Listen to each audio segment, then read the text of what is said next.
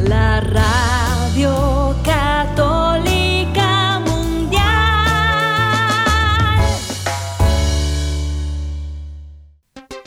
Y ahora en vivo, desde Lima, Perú, EWTN, Radio Católica Mundial, presenta Más que Noticias, un programa informativo que analiza desde una visión de la fe los acontecimientos sociales, políticos y económicos más importantes de Latinoamérica, el Vaticano y el mundo. Más que noticias, respuestas a las interrogantes de los temas más actuales y la manera correcta de interpretarlos a la luz de la fe. Vidas ejemplares, actualidad del Vaticano, defensa de la vida, apologética, doctrina social de la Iglesia, devociones, y mucho más. Esto es Más que Noticias. Comenzamos el programa. Gracias por acompañarnos amigos en su programa de noticias con enfoque católico, más que noticias por Radio Católica Mundial. Es una bendición poder participar de esta gran obra, la obra de anunciar el Verbo Eterno a través de todo lo que hacemos, también el comentario de noticias, porque el Señor Jesucristo es el sentido de todo lo que la providencia realiza o permite en este mundo, incluso los males que la providencia evidentemente permite, como permitió la cruz, en vistas de un bien mayor, un bien al que se llega cargando la propia cruz, ofreciéndosela a Dios, de modo que descubrimos el poder de su vida, no perdemos nada al entregarle todo nuestro ser al Señor Jesucristo. Y ese espacio de libertad que es real, que Él nos da para poder dirigir nuestra vida y nuestros actos, pues entonces todo obra para bien en nuestra libertad porque estamos buscando a Dios en todo lo que hacemos. Gracias por acompañarnos hoy en Más que Noticias. Los saluda Eddie Rodríguez Morel. También reciban mi saludo amigos. Les habla Guillermo Montezuma en este día de Joaquín y Ana los abuelos del Señor, los padres de nuestra Madre la Virgen, un cariñoso saludo a aquellos que llevan su nombre, a aquellos que cumplen años en este día y a aquellos que son ancianos para que sientan que su presencia es absolutamente valiosa. Nadie puede decir yo ya aquí pasé un segundo plano, no tengo ningún, ninguna valía en esta historia de mis nietos o de mis hijos mayores o que yo ya estoy fuera, caducado. Creo que no es un tiempo en que tenemos que tomar conciencia y sentirnos todos corresponsables con el futuro de la vida del ser humano en el planeta Gaudium et Specie, en el número 31, nos dice algo muy interesante, amigos. Dice aquí, la libertad humana generalmente se debilita y casi se extingue cuando el hombre cae en la extrema pobreza, del mismo modo que se envilece cuando, dejándose llevar por una vida excesivamente cómoda, se encierra en una especie de jaula dorada, por el contrario, se robustece cuando el hombre acepta las insoslayables necesidades de la vida social, cuando se hace cargo de las múltiples exigencias de la asociación humana y cuando se siente comprometido al servicio de la comunidad. Y es lo que quisiéramos invitarles a todos ustedes a la hora de mirar el mundo, no para tener un afán de saber, curiosear qué es lo que pasa aquí o allá, sino para sentirnos comprometidos con este mundo que sufre, con estos eh, agentes del mal que buscan quitarle al hombre la libertad, que de pronto dicen que hay palabras que son pecado, que no se deben de decir y que no están en la lista de los diez mandamientos, pero quejarse de la crisis climática o hablar de una nación en la cual se tiene que tocarla con mm, algodones porque podríamos correr el riesgo de, de quedar mal, por ejemplo, hablar mal de China o hablar mal, como le ha pasado a un personaje, pues el Fondo Monetario Internacional ha retirado la invitación al científico ganador del premio Nobel porque ha dicho algo que es pecado, negó la crisis climática. Vamos a darle los datos del doctor John Clauser, pues uno de los físicos galardonados con el premio Nobel de Física que de pronto le han echado un caderazo y ha quedado fuera de la posibilidad de seguir brindar, brindando a la humanidad su ciencia. Sí, bueno, no a la humanidad ciertamente, sino simplemente una charla que había sido patrocinada por el Fondo Monetario Internacional. Y lo que nos hace pensar justamente acá, sabemos que ese es un tema discutible y el doctor Clauser justamente sabe que es discutible. Cada vez que vemos cualquier tipo de fenómeno climático en nuestros tiempos, inmediatamente cambio climático, calentamiento global, emergencia, crisis, ¿Eso para qué nos prepara? Para que personas que tienen el poder político impongan sus políticas en nombre de la emergencia y por lo tanto se imponga también políticas que van en contra de los valores de la población, pero supuestamente porque todo es parte de un paquete que se tiene que aceptar.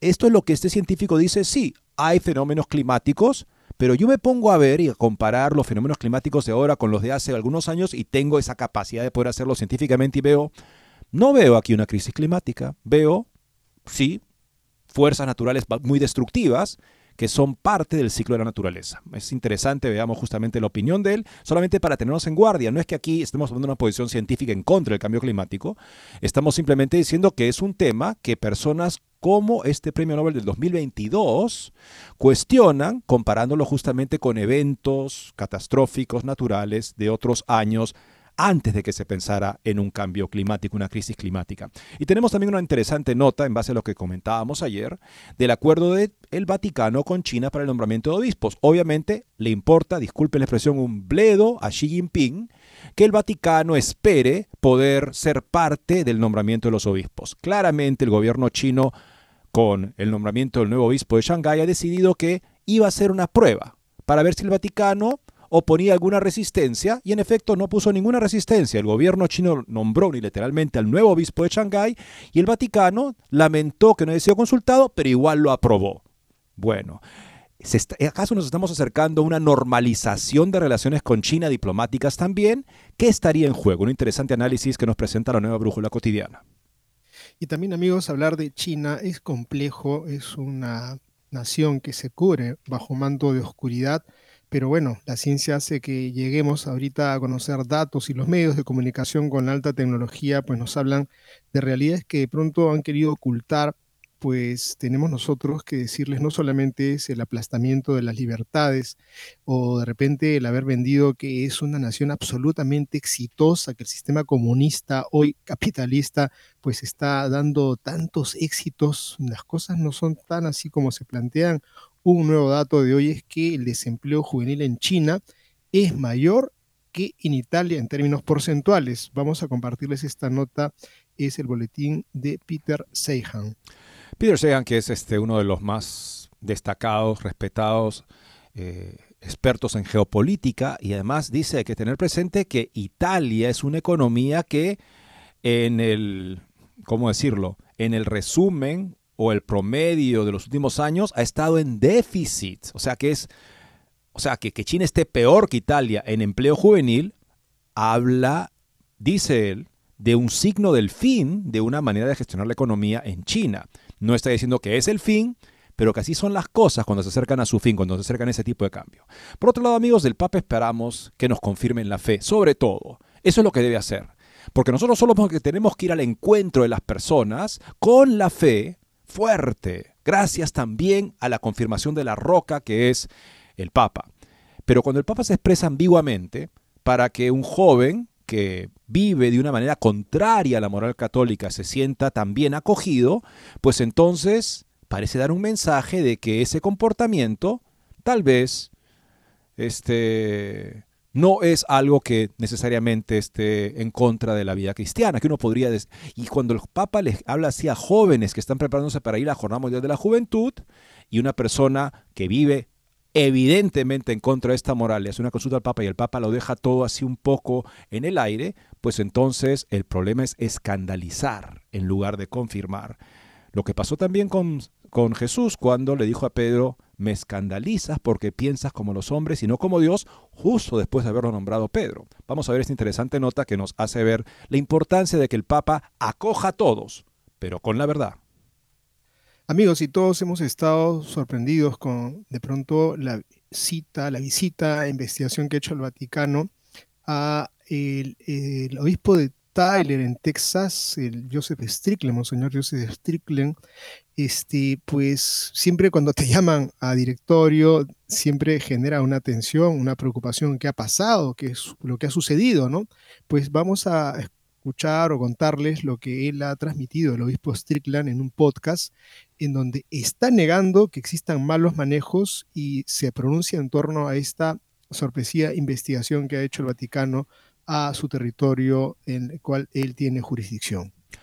No todo lo que brilla es oro y eso también debe incluir las tablets, los celulares, porque sí, a diferencia de los libros, brillan estos aparatos, pero ese brillo ayuda a la educación de los jóvenes. Un especialista en aprendizaje de niños, Catherine Lecuyer, que ha tenido una presencia también interesante en las redes y ha sido entrevistada por principales bancos del mundo, por ejemplo, para dar su opinión sobre esos temas, advierte sobre los colegios que usan tablets en una interesante carta abierta que ha sido publicada también por Religión y Libertad. Queremos compartirla con ustedes.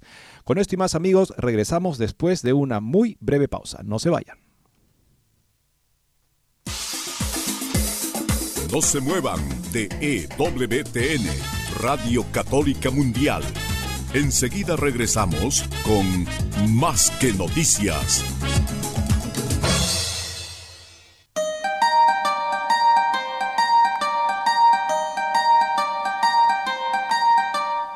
No olvides seguirnos en Facebook como Más que Noticias EWTN. Allí podrás encontrar las noticias que tratamos día a día en el programa. Además, pueden escribirnos con sus comentarios o sugerencias.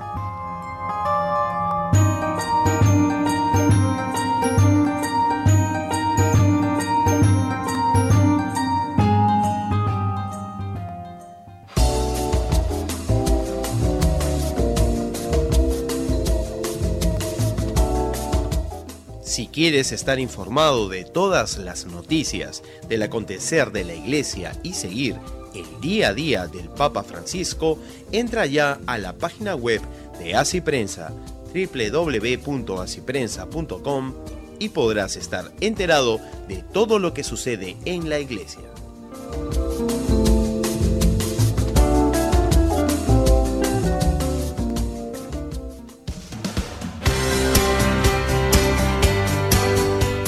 Ya regresamos en EWTN, Radio Católica Mundial, con su programa Más que Noticias. Y el Fondo Monetario Internacional retira invitación a científico ganador del Premio Nobel 2022 que negó la crisis climática. Una nota que compartimos de Catholic Vote.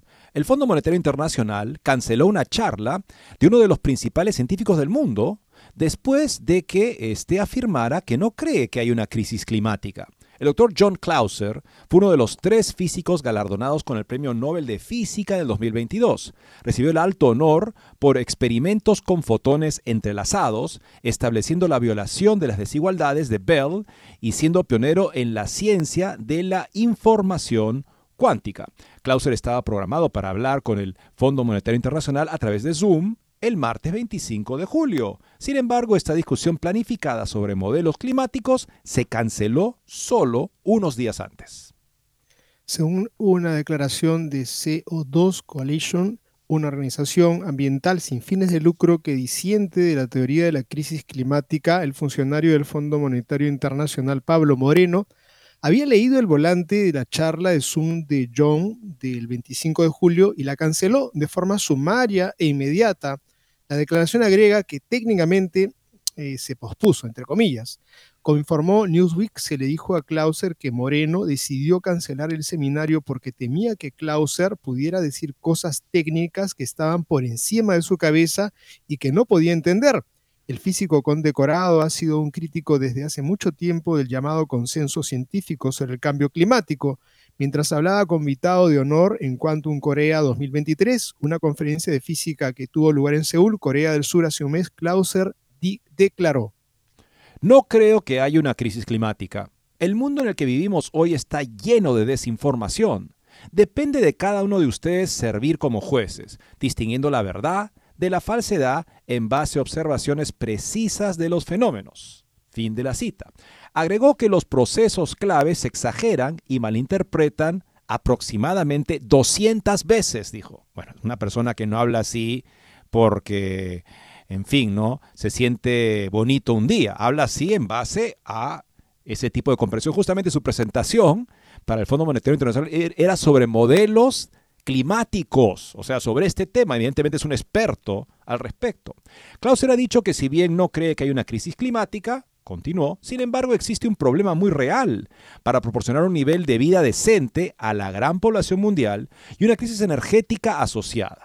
Este último está siendo innecesariamente exacerbado, por lo que mi opinión es una ciencia climática incorrecta. En efecto, cuando tú impones modelos de energía verde que justamente no cuentan aún con un tipo de, ¿cómo decirlo?, capacidad de poder implementarse costo eficazmente, pues estás condenando a muchas personas a quedarse en la pobreza donde están porque no tendrán la energía, por ejemplo, que las personas que vivimos en países con una base eh, energética más adecuada podemos disfrutar y la importancia que eso, justamente el rol que tiene ese medio para nuestro proyecto de vida, para nuestra profesión, para nuestro trabajo, no se puede minimizar.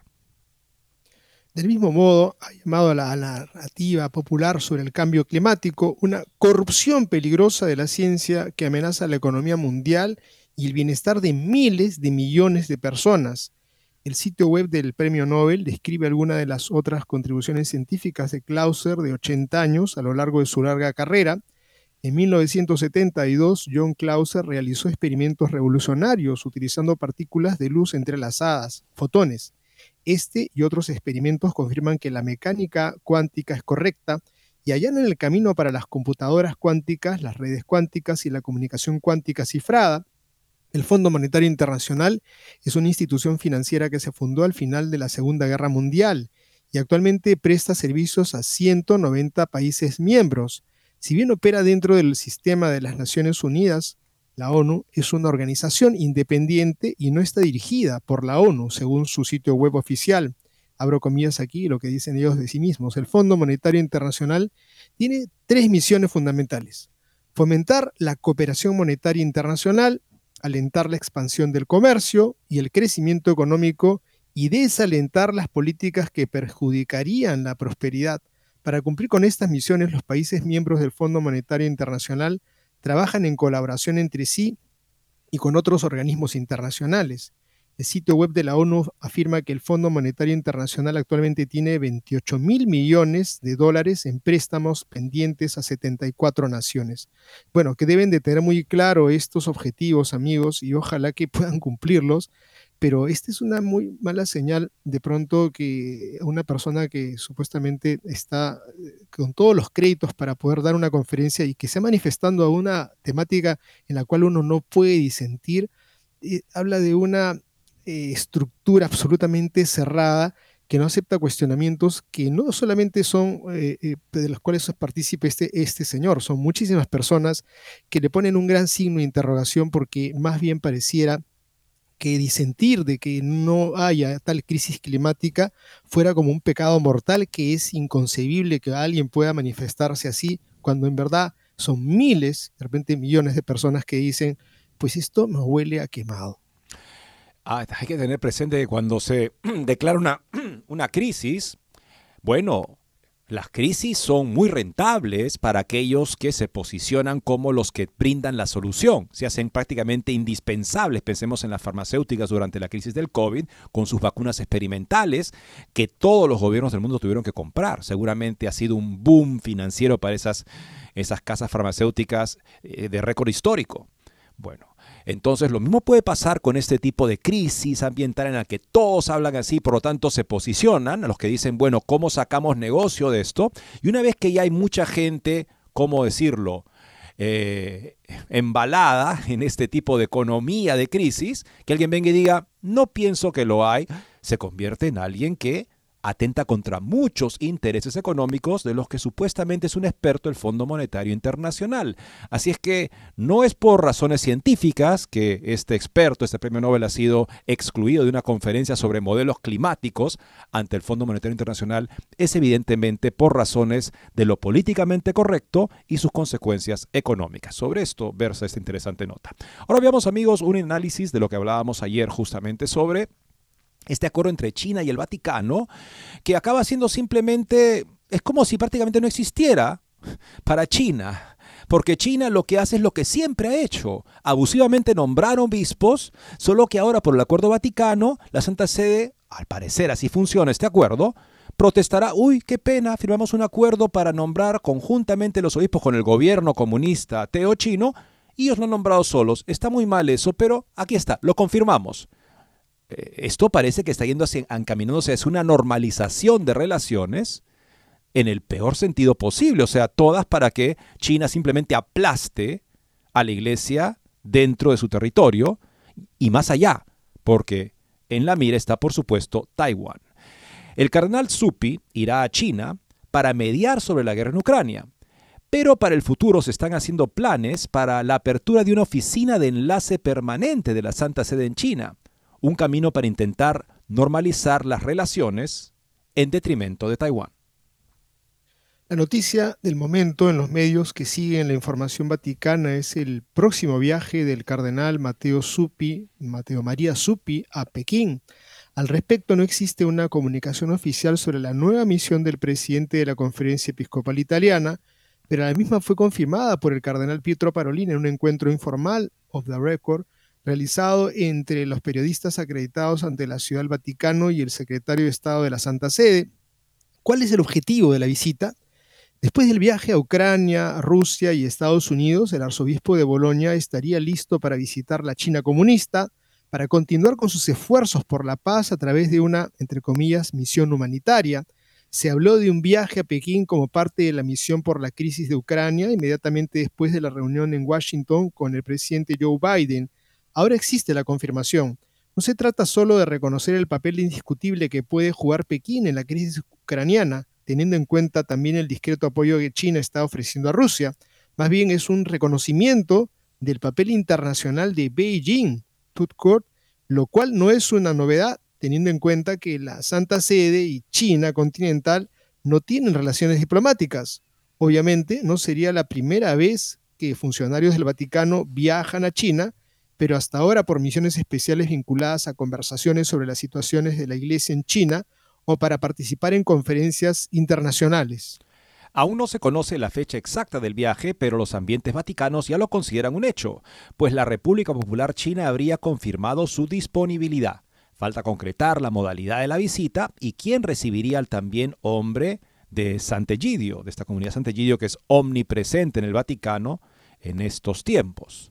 Una comunidad que no resulta hostil para el régimen comunista. En todo caso, el valor que se le atribuye a esa visita del cardenal Supi dependerá mucho de China, de quién lo recibirá y de cuánto tiempo le concederán.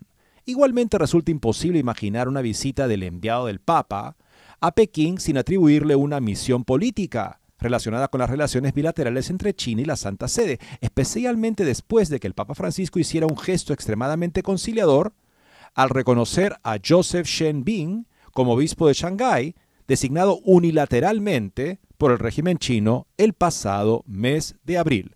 Como se recordará, el anuncio del nombramiento estuvo acompañado de una entrevista ad hoc con el cardenal secretario de Estado del Vaticano, Pietro Parolin, quien auspiciaba sobre todo que Pekín no procediera de nuevo con nombramientos unilaterales de obispos, en violación de los acuerdos provisionales secretos firmados en 2018 y renovados en 2020 y 2022.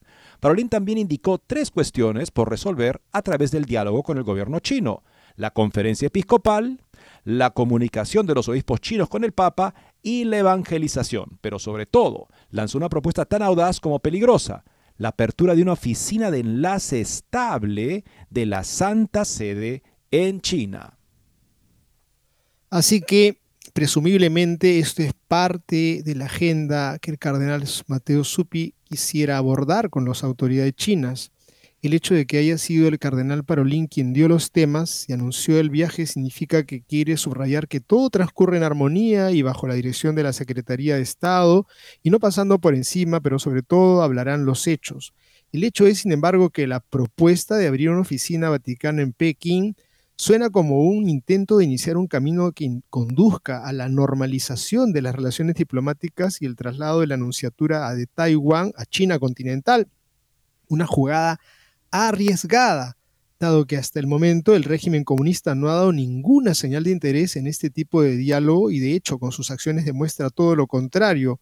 Vale recordar que Pekín ha establecido dos condiciones para restablecer las relaciones con la Ciudad del Vaticano, que la misma no interfiera en asuntos religiosos en China y que de acuerdo con la política de One China de Pekín, rompa sus lazos diplomáticos con el gobierno de Taiwán, una relación que inició en 1942 y que se consolidó nueve años después, luego de la expulsión del arzobispo Antonio Riveri de Pekín y que llevó a establecer definitivamente la anunciatura en Taipei.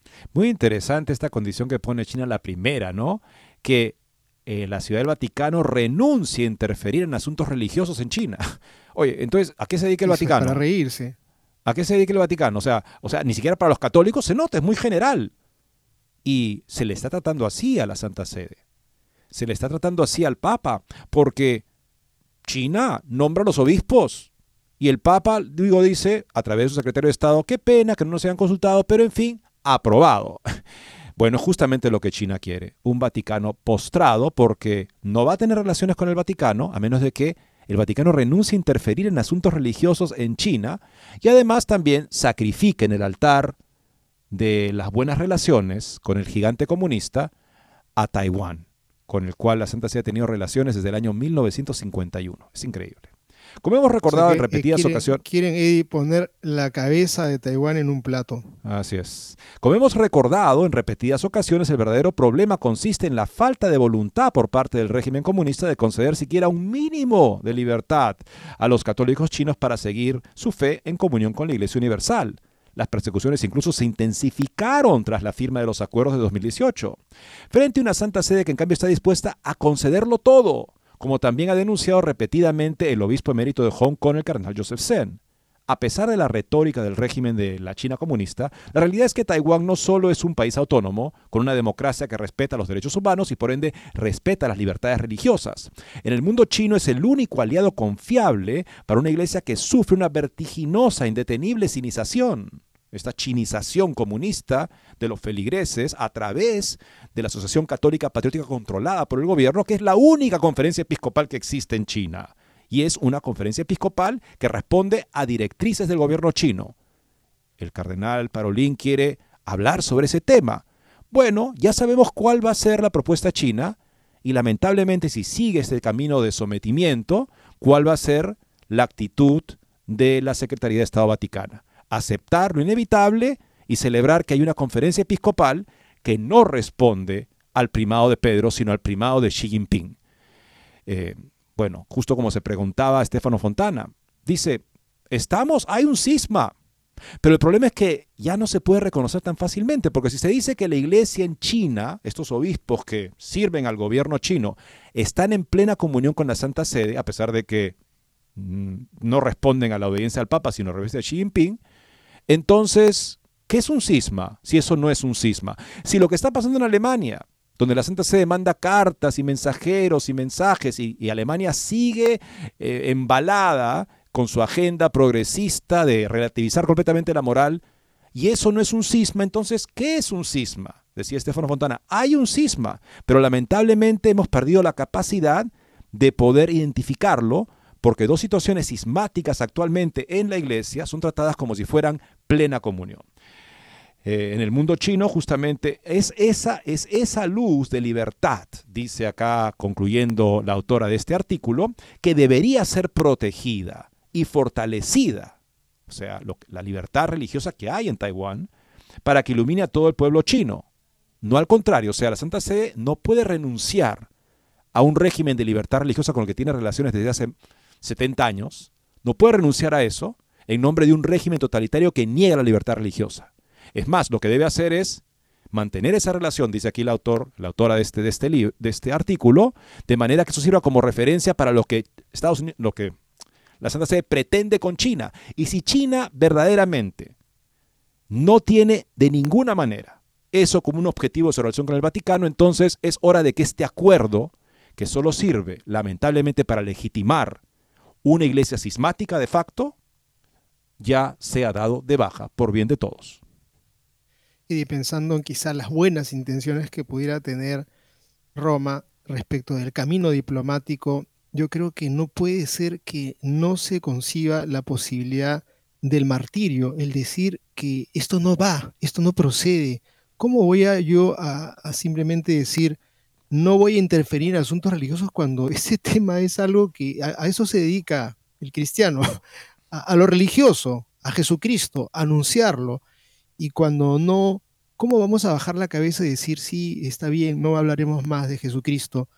Eso es lo que es el ABC de los hechos de los apóstoles. Por eso es que fueron apaleados y golpeados la primera vez y fue llevado, como hemos recordado ayer, a Santiago.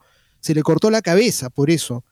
Y por eso es que esa sangre derramada ha bañado a toda una tierra como fue la península ibérica y luego a todo nuestro continente, porque la voz de un valiente se puso a hablar de Jesucristo. Y creo que una política en que decir, no, la diplomacia va a arreglar todo, una diplomacia que baja la cabeza, no nos parece sinceramente que vaya a dar resultados. No está dando resultados. La iglesia sigue siendo aplastada y encima de ser aplastada, pues es humillada porque finalmente no tiene ningún bien para la iglesia, más bien parece que hubiera sido coludida y fuera parte también del régimen de Xi Jinping. El discurso de la Cancillería, el, discurso de la, el discurso de la Cancillería, Vaticana es que es indispensable tener una relación lo más normal posible con China porque eh, es una potencia que va a llegar a ser de repente la potencia mundial. Pero volviendo de la pausa, veremos un dato del internacionalista, el experto en geopolítica Peter Cyan, sobre algunos números que dicen todo lo contrario de un futuro prometedor en la economía china. En este caso hablando de el altísimo desempleo juvenil que tiene el que aspira a ser la siguiente superpotencia mundial económica. Con eso ya volvemos. No se muevan de EWTN, Radio Católica Mundial. Enseguida regresamos con Más que Noticias.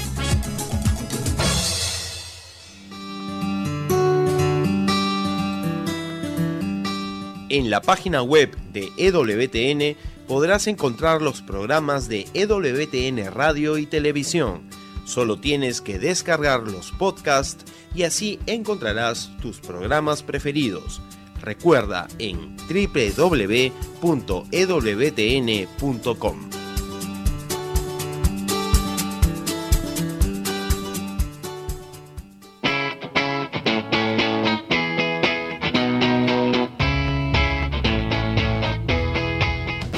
te invitamos a que visites la página web de Asiprensa, www.asiprensa.com, donde encontrarás todas las noticias y actualidad de la Iglesia en el mundo. No lo olvides, www.asiprensa.com.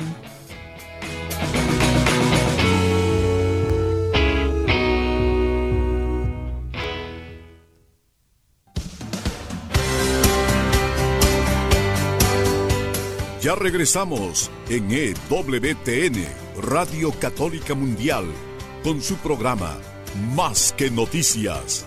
Para comunicarse en vivo con Más que Noticias, nos pueden llamar desde Estados Unidos al teléfono gratuito 1-866-398-6377 y desde cualquier parte del mundo al 205-271-2976. La economía china tiene varias tormentas en el horizonte. Hablamos aquí siguiendo a un internacionalista, uno de los más renombrados expertos en geopolítica, que nos da algunas razones por las cuales hay una crisis laboral en China, nada menos que eso, para los jóvenes. Una crisis peor de la que hay en Italia para los jóvenes. Italia, como él explica muy bien, es una economía bastante inadecuada con respecto al crecimiento ya por muchos años. Y sin embargo, China está peor en empleo juvenil. No es lo que uno espera de eh, un régimen que se propone como la nueva superpotencia mundial aquí en pocos años. Veamos justamente lo que comenta Peter Sinan. Con esta interesante nota, en su boletín uno se puede, se puede suscribir, es gratuito. Peter, se escribe Peter, Z-E-I-H-A-N. Z-E-I-H-A-N. Muy interesante siempre su análisis económico geopolítico. El problema laboral de China, desempleo juvenil. El nuevo dato de hoy es que el desempleo juvenil en China es mayor que en Italia en términos porcentuales. O sea, hay un mayor porcentaje de jóvenes en China que no tienen trabajo de los que es el caso en Italia. Por contexto, Italia tuvo el peor perfil económico de Europa y ha promediado un crecimiento económico negativo durante décadas, o sea, no crece. Si el desempleo en China se parece al de Italia, es una muy, muy mala señal. Analicemos esto en el contexto de la producción industrial de las fábricas. Fase 1. Todo el mundo está reubicando y retirando inversiones de China. Los jóvenes buscan trabajos de, en lugar de trabajos de fabricación. O sea, trabajos en inteligencia, en, tecnología de la información. El, el problema es que China es un sistema cerrado que apesta en todo lo relacionado con la tecnología. Fase 2. El culto a la personalidad de Xi Jinping ha asegurado que la fuerza laboral de China no pueda convertirse en un sistema de valor agregado o basado en la tecnología, lo que significa que todo empeorará y no hay muchas esperanzas de que mejore. Fase 3. ¿Recuerdas la última vez que sucedió algo así en el sistema chino? Terminamos con las protestas de la plaza Tiananmen. Si bien eso desencadenó el cambio en el sistema político que vemos hoy, Xi Jinping eliminó cualquier oportunidad de que ese cambio suceda ahora. El sistema bajo Xi Jinping es un culto de personalidad que purga a cualquiera del aparato gubernamental, de las personas influyentes, que no sea un completo adulador del dictador chino. Como ocurre una desconexión, como es cuando ocurre una desconexión como esta en el sistema de empleo, inevitablemente se traslada al sistema económico. No estoy sugiriendo, dice Zainan, que este sea el final, pero así es como comienzan los finales. O sea, la mayoría de los jóvenes están buscando empleos en, en tecnología de la información, pero el problema es que China es, sí, una gran ladrona de tecnología de la información, pero no es una potencia en este, en este término para decirlo bien. Es más, él dice justamente que es completamente un fracaso en todo lo relacionado con tecnología. Esto lo dice una persona que no habla, digamos, al viento, habla en base a informes, a estudios que él es capaz de luego digerir por estos boletines. Así es que si se piensa en la Santa Sede que China es un aliado inevitable para la siguiente gran era china que está por eh, debutar, pues tendría que ver también este tipo de indicadores para poder aprovechar las fuerzas que tiene la Iglesia Católica. La Iglesia Católica tiene una autoridad moral, es la única autoridad que le queda. Como decía muy bien eh, el biógrafo del Papa Juan Pablo II, eh, eh, justamente George Weigel, decía, esta idea de que la Santa Sede, esta política del siglo XIX, en la que la Santa Sede para ser relevante en el mundo actual, que ya no es católico, evidentemente, debe engancharse a través de alianzas o pactos, acuerdos con algún gran imperio para de esa manera tener influencia, simplemente pone en crisis la autoridad moral de la iglesia, la mina, la derrocha, la anula, porque si la Santa Sede se hace socio de estos tiranos, por ejemplo, Chen es un régimen tiránico, con incluso esclavitud este, y políticas de eh, limpieza étnica contra los uigures, estos musulmanes de la provincia de Xinjiang, si la Santa Sede considera que necesita hacerse aliado de ellos, eh, pierde la única autoridad que le queda en el mundo, que no es política, sino moral. Así es que no hay nada que la justifique. Jamás debería haber una alianza con un tipo de régimen así, pero si es que se piensa que lo que la justifica es la futura, eh, como decir, superioridad económica de China, pues ahí mismo hay indicadores que cuestionan eso de una manera bastante clara. Eddie, yo pienso que hay que recordar el primer mandamiento de la ley de Dios, amarás a Dios sobre todas las cosas.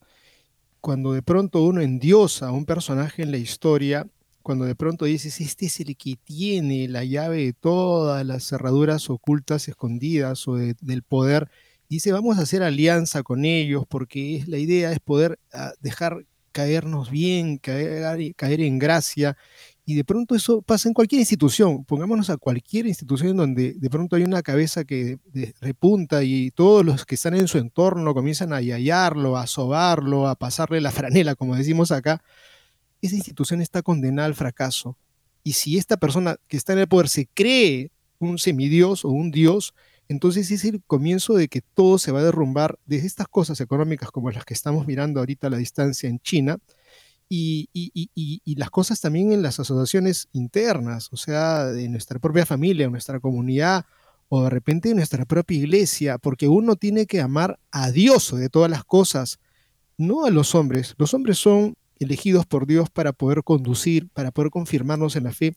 Y tenemos acá un artículo duro, crítico, hay que ponerlo sobre el tapete de la nueva brújula cotidiana, sobre una situación, y comienzo con el texto que dice así, el Papa, un joven que se identifica como trans, Dios nos ama tal como somos. Un joven trans le hace una pregunta al Papa y éste responde, Dios nos ama tal como somos. Entonces, ¿Dios ama la transexualidad? En el nuevo podcast de Vatican News, en el que el Papa responde a jóvenes con vistas de la JMJ de Lisboa, aquí llega una pregunta de un joven que se identifica como transexual, a la que el pontífice responde, el Señor siempre camina con nosotros, siempre. El Señor no nos odia a ninguno de nosotros. Incluso si somos pecadores, Él viene a ayudarnos. El Señor no eh, rechaza nuestras realidades, nos ama tal cual somos. Y este es el amor loco de Dios. No te rindas, sigue.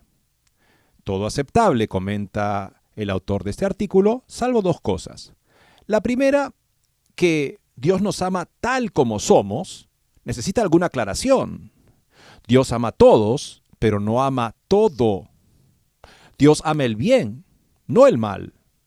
Dios ama a la persona a pesar de que peque, por lo que no ama al pecador en cuanto pecador. Entonces Dios ama a la persona a pesar de identificarse como transexual, pero no puede amar la transexualidad. O sea, lo ama a pesar de identificarse como transexual, lo que quiere decir es que no puede amar la transexualidad, que es el mal de la persona. Nuevamente recordemos lo que, como decía San Agustín, ¿no? Amamos a una persona cuando odiamos lo que le hace daño. Entonces Dios odia el error, la falsedad en nuestra vida que esclaviza nuestra vida a, una, a un error, a una mentira. Y si no odiara a Dios eso que nos hace daño, pues entonces no nos amaría de verdad. Sería un Dios complaciente que simplemente quiere que todos estén contentos con Él y verdaderamente no un Dios que busca nuestro verdadero bien. Para lograr nuestro verdadero bien es que Él muere en su naturaleza humana asumida de la Virgen María para mostrarnos el camino por el que tenemos que nosotros pasar para morir a todo lo falso. Él no tenía que hacer eso. Lo hace, como se bautizó también en el río Jordán, para darnos ejemplo en todo de que Él se identifica con nosotros para que lo podamos seguir en ese camino de liberación que para nosotros es indispensable, morir al pecado para vivir en la vida de gracia. Lo segundo, lo segundo está bien acoger a este joven transexual, pero es necesario que la acogida, para que no se enfine en sí misma, oriente al joven hacia el bien, o en su caso, hacer las paces con su cuerpo y vivir como un varón, Consolarlo en su decisión de cambiar de sexo no es bueno para él. Quizás una palabra sobre estos aspectos relacionados con la conversión personal hubiera sido útil si no necesaria. De lo contrario, ese no te rindas, seguí, podría sonar a un estímulo para permanecer en la condición de transgénero. Y yo permíteme decir algo más, y es el tema de que conserva aparentemente una misericordia, pero yo creo que hay un tufillo que me huele a quemado, que es la pereza y no me refiero por lo que estábamos hablando en este escenario, sino cuánta gente que dice, Dios los ama a ustedes como son. Entonces, ¿y acá cuántos convivientes hay? Un montón, casi todos son convivientes. Ah, Dios los ama como son, así que tomen la comunión, no pasa nada. ¿Tu tarea no es acaso llevarlos a que puedan casarse? ¿Tu tarea no es acaso orientarlos para ver si es que esas, esas uniones están listas ya para realizar el matrimonio? creo que esa visión tan simplista, decir Dios te ama como eres, no pasa nada, es una visión que conserva una dosis gigante de pereza. Así es, amigos. Así es que sí, la importancia de que cuando el Papa dice, por ejemplo, no te rindas, sigue. ¿Qué quiere decir eso? Porque este joven podría muy bien interpretarlo de manera que puede seguir en esa condición. Sería como si voy a un médico y tengo un problema porque, en fin, estoy en la prediabetes, estoy casi en la diabetes y, y el, el, médico me dice, mira, pero tu colesterol está muy bueno, ¿ah? por si acaso. Este, y, y yo, este, yo, yo, quiero que estés feliz, yo quiero que estés contento. Este, o sea, te amo tal cual eres. Y, y, sigue adelante, sigue adelante. Y no te digo, oye, por favor, deja de comer este azúcar, deja de comer ese pan, de esa, esa, harina refinada, deja de comer toda esta pasta que estás comiendo porque te vas a matar. Un buen médico me diría eso. Bueno, y el Papa puede buscar una manera de decirlo adecuadamente para ese contexto. Pero nuevamente, amigos, esta idea de que para acoger a las personas tenemos que silenciar la verdad nos anula como anunciadores del Evangelio. Jesucristo se acerca a todos con la verdad acercarse a los demás pensando que tenemos que silenciar la doctrina de Jesucristo, la palabra de Dios. Ahí también parece haber una idea, no digo del Papa, pero una idea que encuentro generalmente como un tipo de, de idea protestante, que ya, pues la Biblia y punto. Y eso sería el Evangelio. Amigos, eso es una herejía.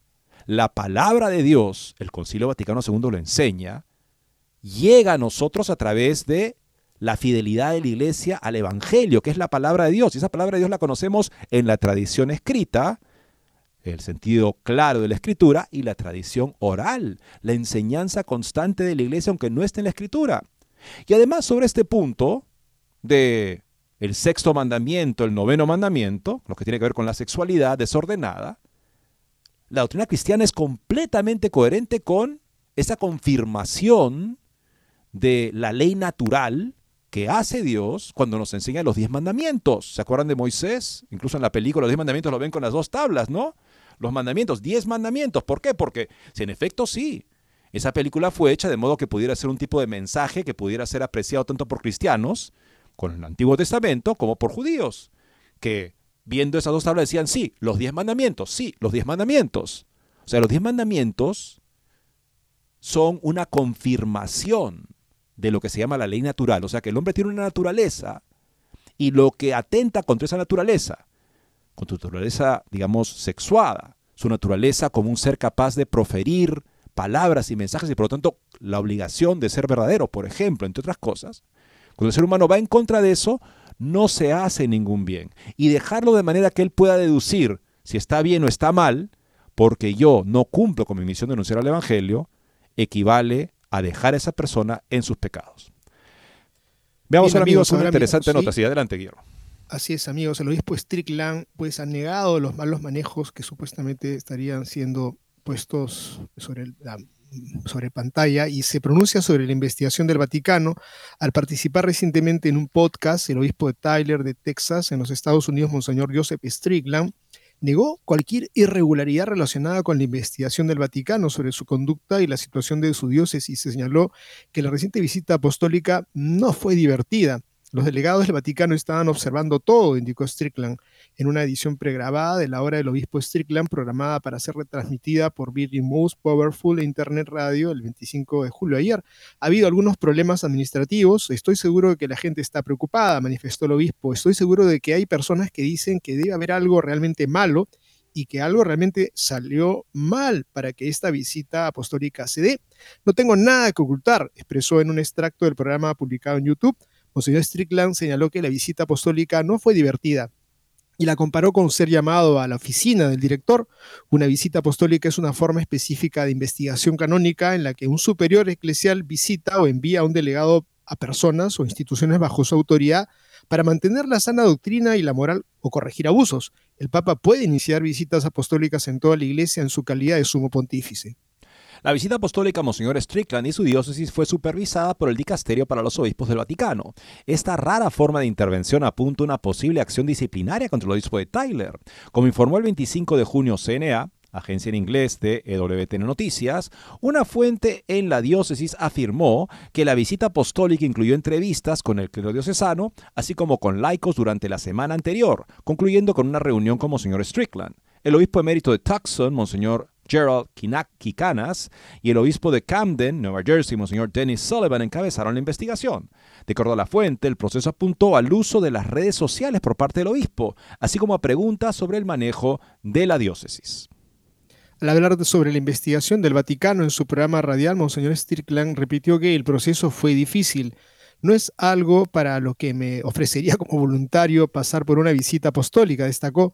De alguna manera pone una sombra sobre la diócesis. El obispo indicó que cree que era sujeto de una visita porque he sido suficientemente valiente, porque he sido lo suficientemente valiente y he amado lo suficiente al Señor y a su iglesia, simplemente predicando la verdad. Sin ser específico, expresó, lo triste es que demasiadas personas están trayendo un mensaje falso que es dañino para el mundo y para el cuerpo místico de Cristo, que es la iglesia. Pero el mensaje falso nunca prevalecerá, continuó, nunca destruirá la fe de las personas que conocen su fe y son fuertes en la fe. Lamentablemente hay demasiados que no están bien catequizados y son fácilmente engañados por falsos evangelios que existen. Al comentar sobre las personas en Twitter que dicen que el obispo Strickland está de salida, respondió tal vez tengan razón. Pero la realidad es que estoy feliz sirviendo como pastor de la diócesis de Tyler. Lo considero un honor que no merezco, continuó. Es mucho trabajo, son muchos desafíos. He cometido errores, pero la bondad de la gente y la gracia de Dios nos han, nos han permitido hacer cosas muy buenas.